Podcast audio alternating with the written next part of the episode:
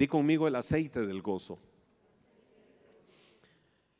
Eh, le daba vueltas a la cabeza y yo decía, Señor, eh, ¿cómo avivamos nosotros el gozo? Y cuando hablamos del gozo, eh, estamos hablando no solo de andar ahí a carcajada y riéndonos, y cómo avivamos cada día más los hijos de Dios esto. ¿Cómo enfrentamos las diferentes situaciones? ¿Cómo nosotros podemos enfrentar las diferentes adversidades de la vida? Y, quiero decirle que de solo pensar eh, en esto que les quiero decir, hasta me dan ganas de llorar, de verdad. De, solo pensar en esto. Porque yo digo, Señor, o sea, estas cosas a mí me, me ponen emotivo. Ah, hace dos días atrás vivo una experiencia, eh, antier, vivo una experiencia. Yo recibo muy temprano en la mañana una noticia que me la pasa Fred, fue la primera persona de la que supe, eh, de un compañero de trabajo de él que había fallecido. Yo dije, no, jamás, o sea, no, no puede ser, esto no puede ser verdad.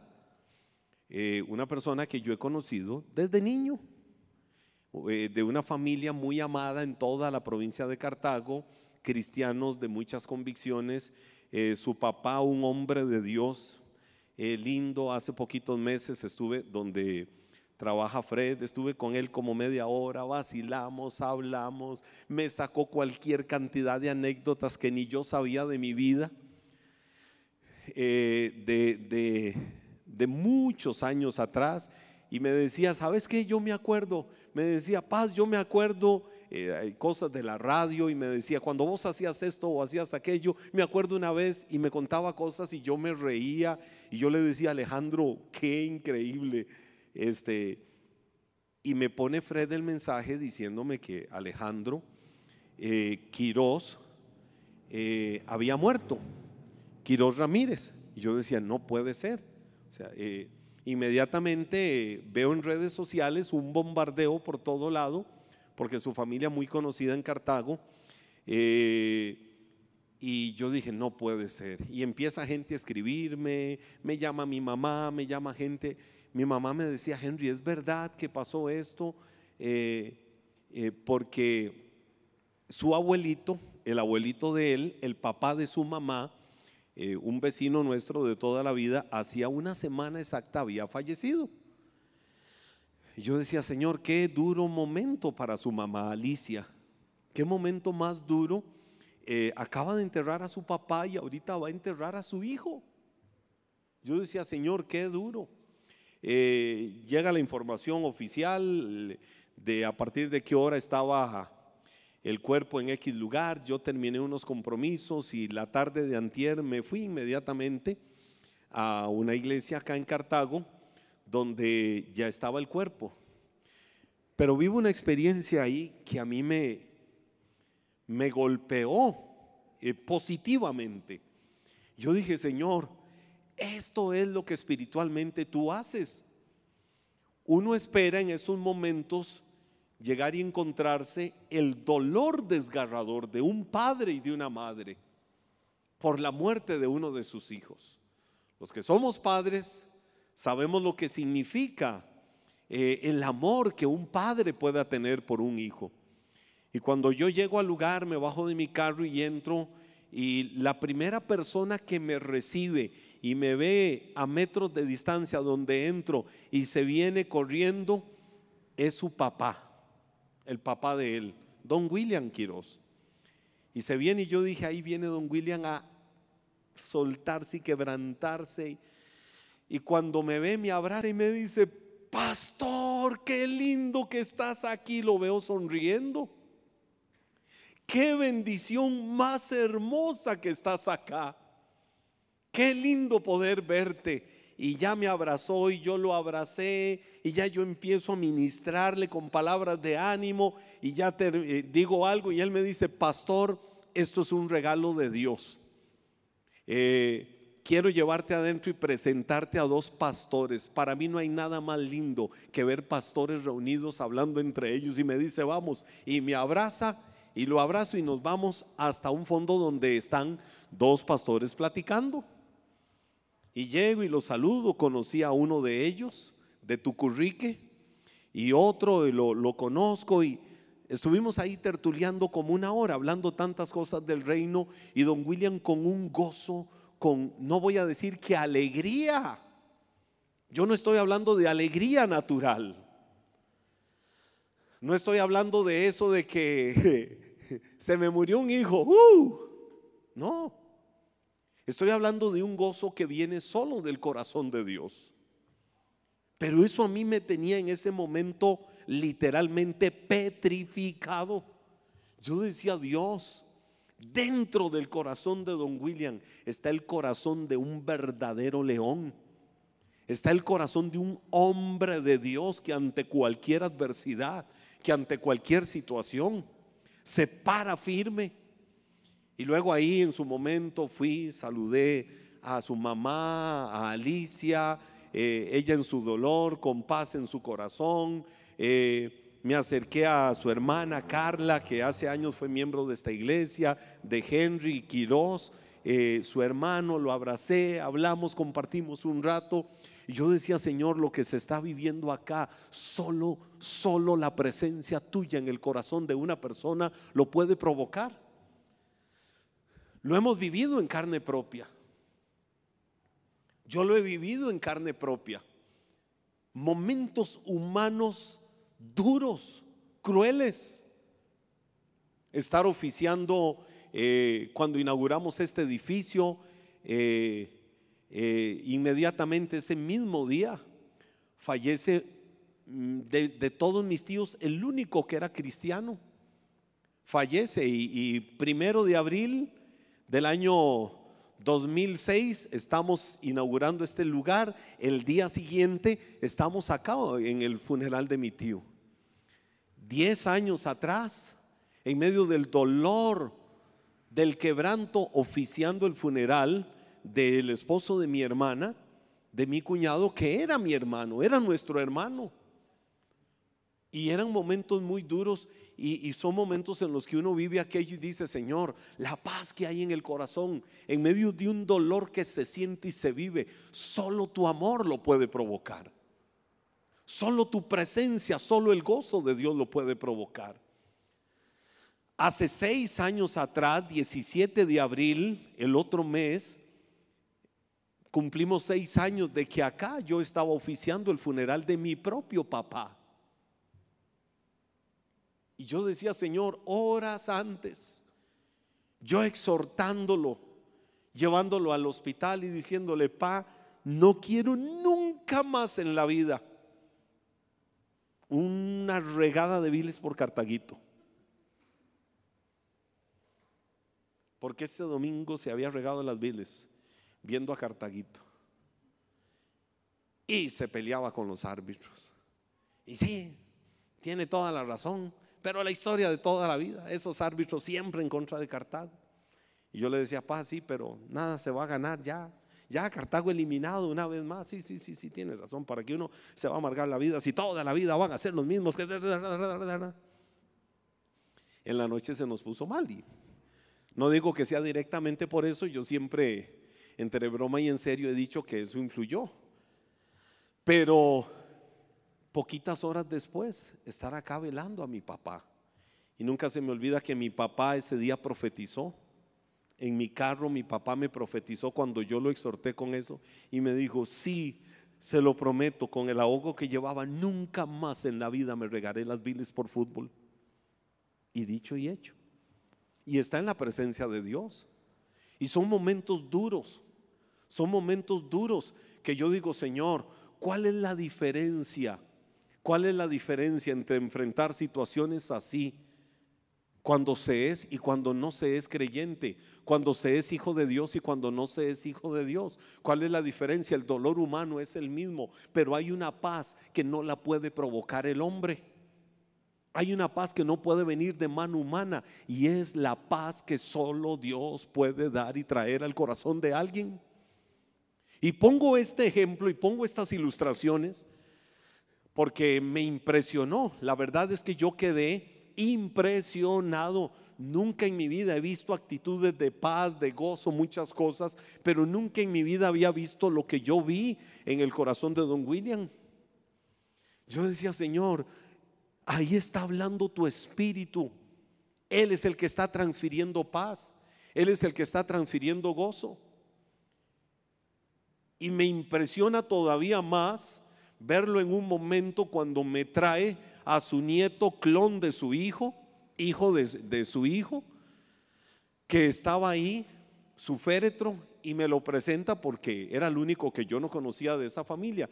Y me lo presenta, abrazo al muchacho, el muchacho empieza a llorar cuando veo al abuelito que se acerca a orar por él y ministrarle paz.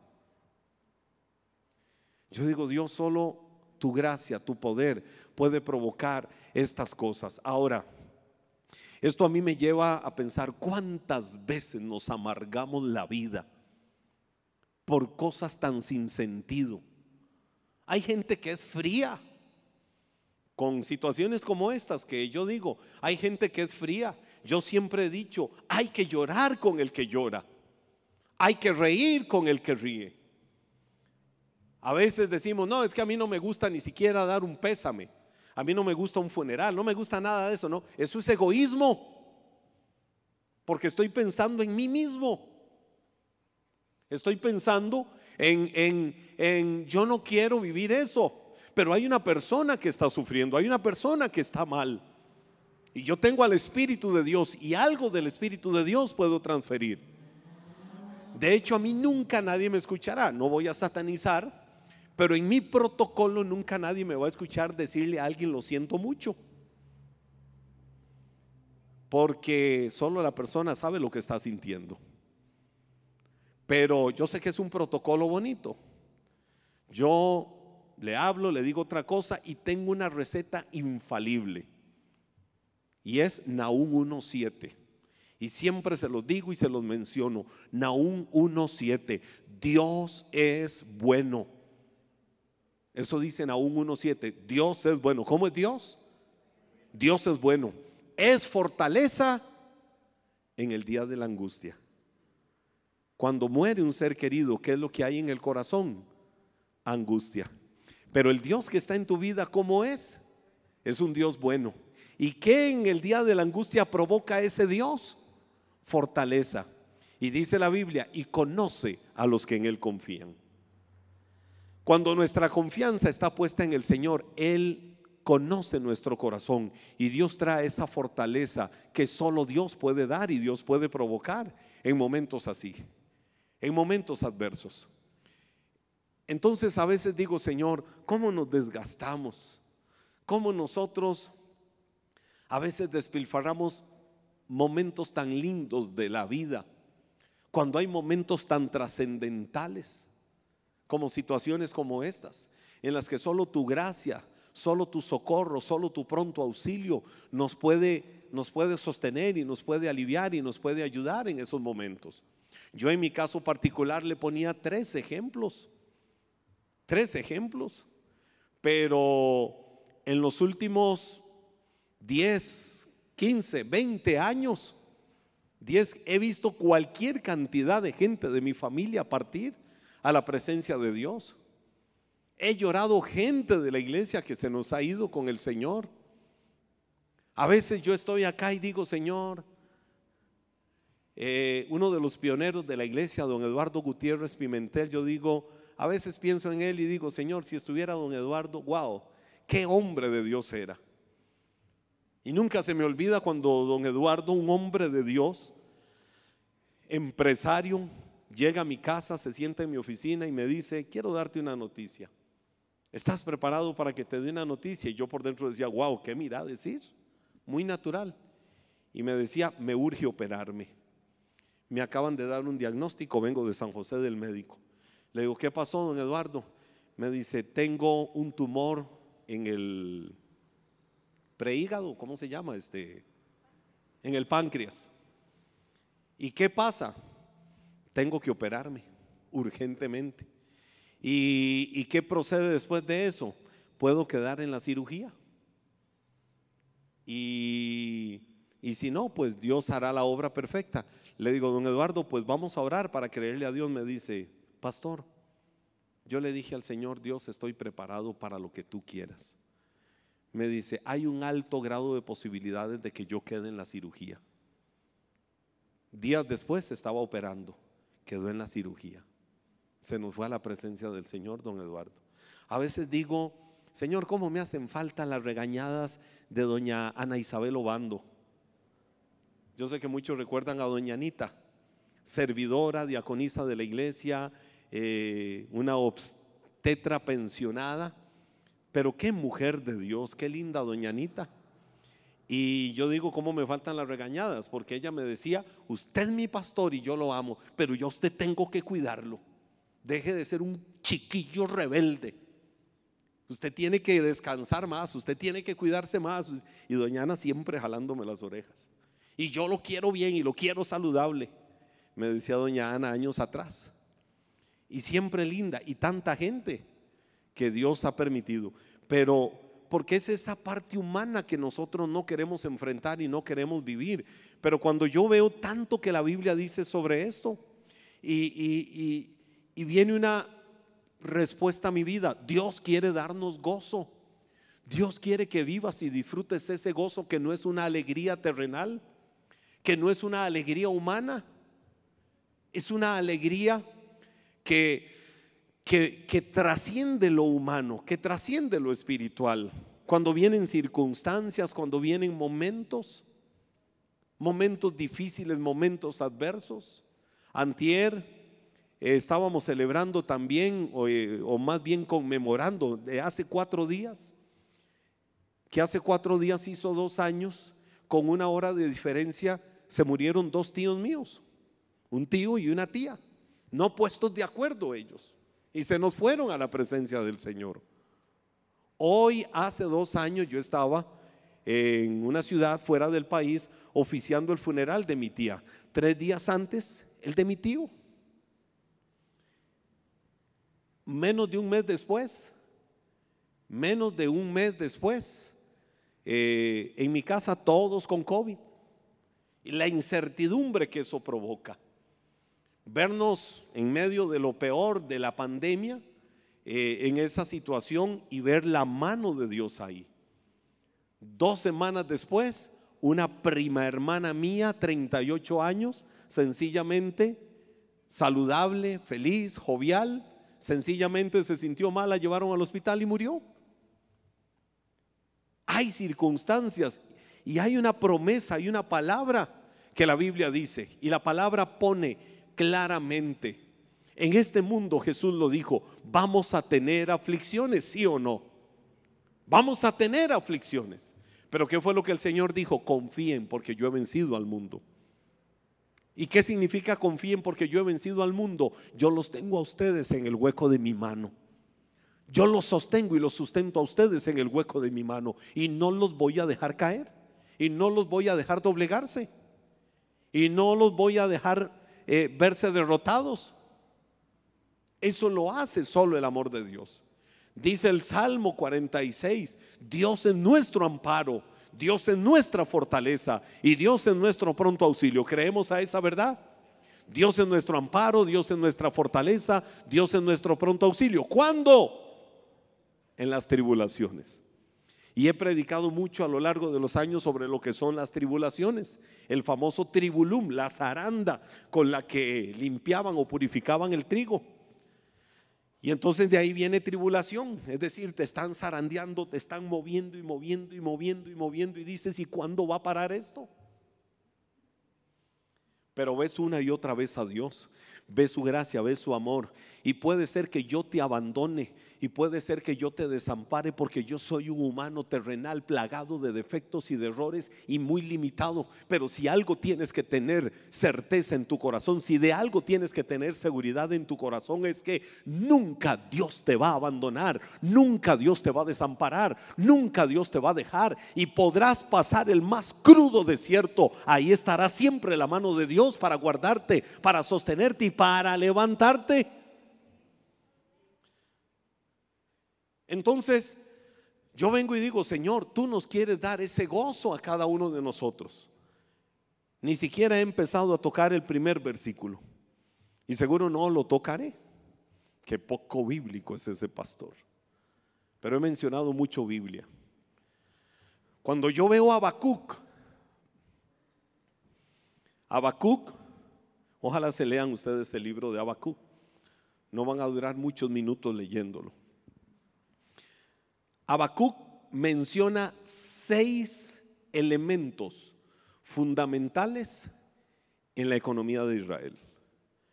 ¿Qué pasaría si un día Seidi llega alguna de tus hijas y abre la alacena y dice, Ma, ¿dónde está el arroz? Y volver a, verles y decir, no hay nada. ¿Y qué comemos? El Señor proveerá, como dijo Abraham. Y que llegue Manuelito ahí con hambre y diga, vieja, no, chiquilla mía, ¿qué hay de almuerzo? Y Seidi, proclamamos día de ayuno. ¿Por qué? Porque no hay nada. ¿Cuántas veces hemos enfrentado alguna situación así? Yo recuerdo en mi niñez, yo era niño de escuela y algunos lo recordarán. Yo no soy tan viejo, pero algunos lo recordarán. Cuando dos, tres de la mañana, yo lo viví en carne propia. Y yo lo viví y a la par mía lo vivían gente aún de clase alta, los que se llamaban los high class, que tenían mucho dinero. Ahí fue parejo, todos los vivíamos. Cuando dos, tres de la mañana teníamos que ir o nos mandaban a hacer fila, ¿se acuerdan algunos? ¿A dónde? A los estancos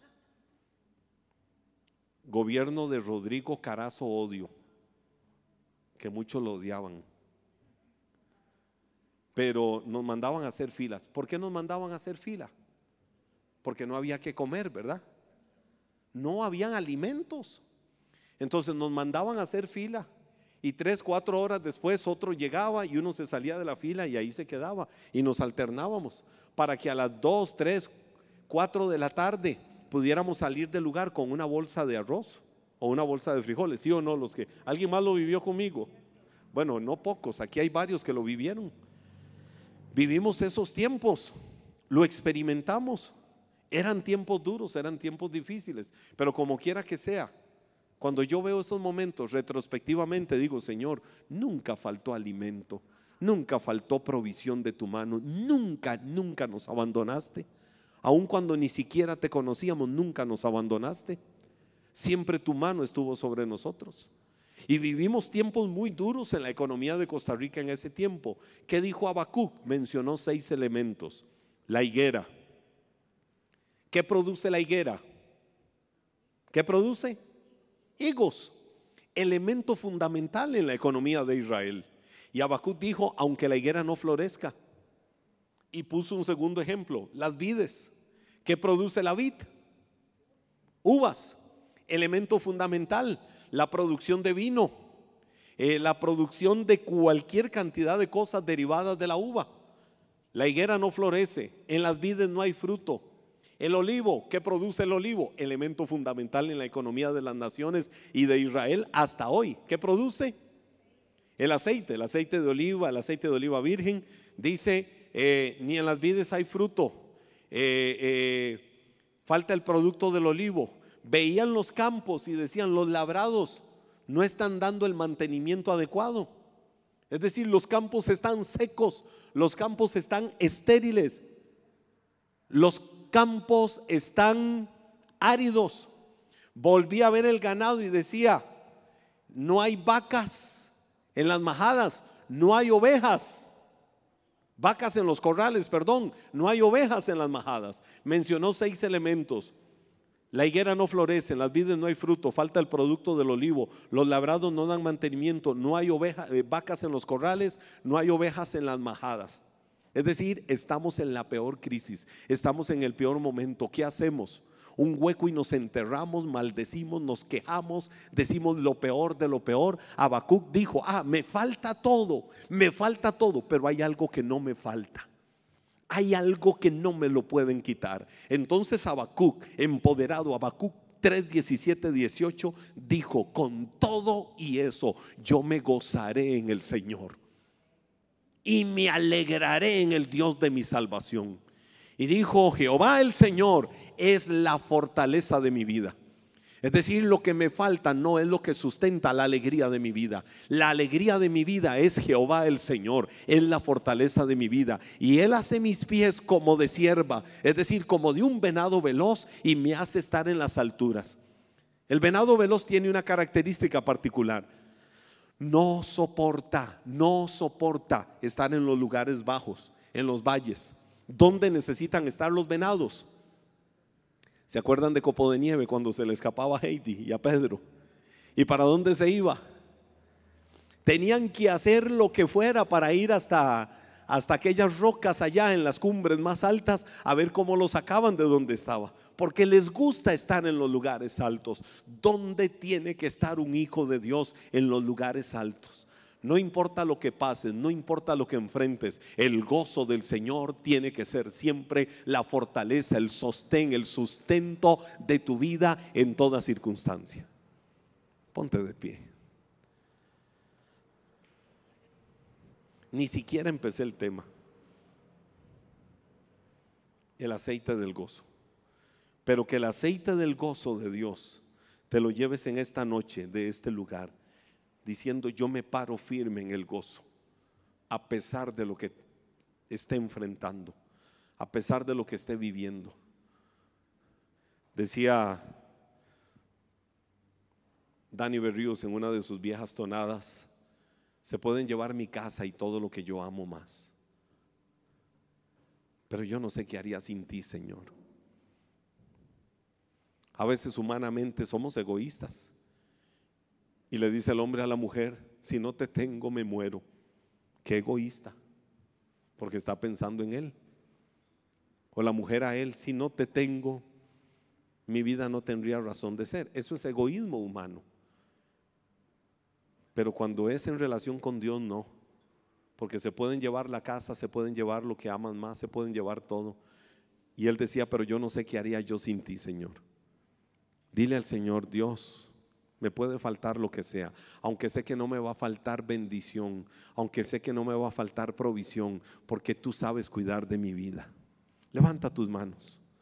Tú sabes cuidar de mi vida, tú sabes cuidar de mis momentos, tú sabes cuidar de mi ser, tú sabes cuidar de todo, Dios. Se pueden llevar lo que sea, pero no me falta tu amor, no me falta el gozo tuyo, no me falta tu paz, no me falta tu presencia, aunque padre y madre me dejen con todo el Señor me cuida, me recoge, me sustenta, me protege, me ama y en todo momento su mano está sobre mi vida. Señor, gracias. Gracias porque tú eres la fortaleza en la vida de cada uno. Gracias Dios por los ejemplos inspiradores que pones en nuestro camino para afirmar el gozo, para afirmar la fe. Dios, para no dejarnos doblegar por a veces las circunstancias humanas.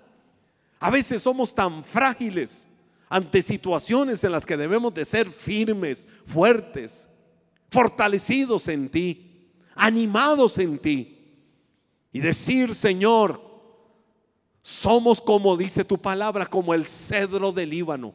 O somos como dice tu palabra en el Salmo 1, el árbol plantado junto a las corrientes de las aguas, que da su fruto a su tiempo, que su hoja no cae, que todo lo que hace prospera. Y aún como dice el profeta Jeremías, viene el año de sequía, pero ese árbol reverdece. No hay una circunstancia humana que nos pueda apartar de servirte, que nos pueda apartar de caminar contigo, de buscarte, Señor, de agradecerte y de dar de nosotros cada día lo mejor en el reino de Dios. Gracias por el gozo ese gozo que solo tú puedes provocar en un corazón que se ha rendido ante tu presencia. Yo bendigo hoy a tu iglesia, bendigo a cada hijo tuyo que fielmente ha venido acá. Señor, honra la fe de cada uno, fortalece la fe de cada uno, fructifica la fe de cada uno. En el nombre de Jesús, bendigo a los que están en casa, bendigo a los que están en otras naciones, bendigo a los que están en muchos lugares, que sean sostenidos, alcanzados cada uno y guardados por tu mano misericordiosa. Y una vez más, confiadamente podemos decir, tú cuidas de nosotros, nos tienes en el hueco de tu mano y no te dormirás un solo momento, porque tú nos guardas guardas en todo tiempo. Yo bendigo a tu iglesia en el bendito nombre que sobre todo nombre, el nombre de Jesús. Amén y amén. Que el Señor los bendiga, los guarde, prospere y fructifique siempre. Les amamos.